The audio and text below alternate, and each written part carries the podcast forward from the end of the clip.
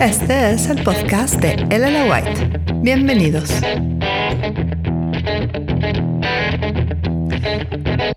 Hoy te tengo una pregunta.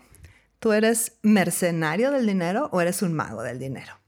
¿Cuál es la diferencia? Bueno, mercenario, según el diccionario, es una persona que desempeña por otra un empleo o servicio por el salario que le da.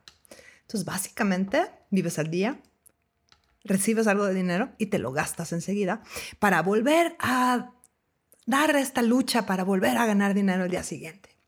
Y mago es aquel que ejerce el arte o ciencia oculta con la que se producen resultados contrarios a las leyes naturales. ¿Eso qué quiere decir con el dinero? Cuando eres un mago del dinero, obtienes un cheque, lo multiplicas una y otra vez. ¿Cuál es la diferencia entre ser un mercenario del dinero y un mago del dinero? Básicamente, el punto de vista que tú tengas acerca del dinero.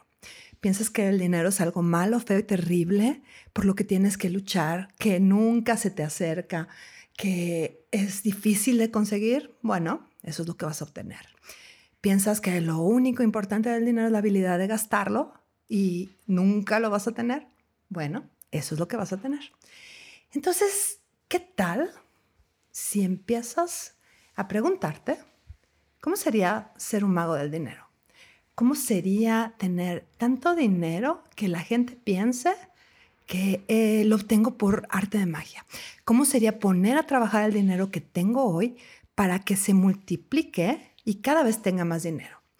¿Y qué tal si hoy empiezas a elegir gastar menos de lo que ganas para empezar a tener dinero.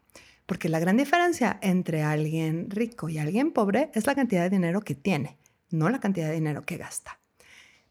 Hasta aquí por hoy. Nos vemos pronto. Elela White. Hasta la vista.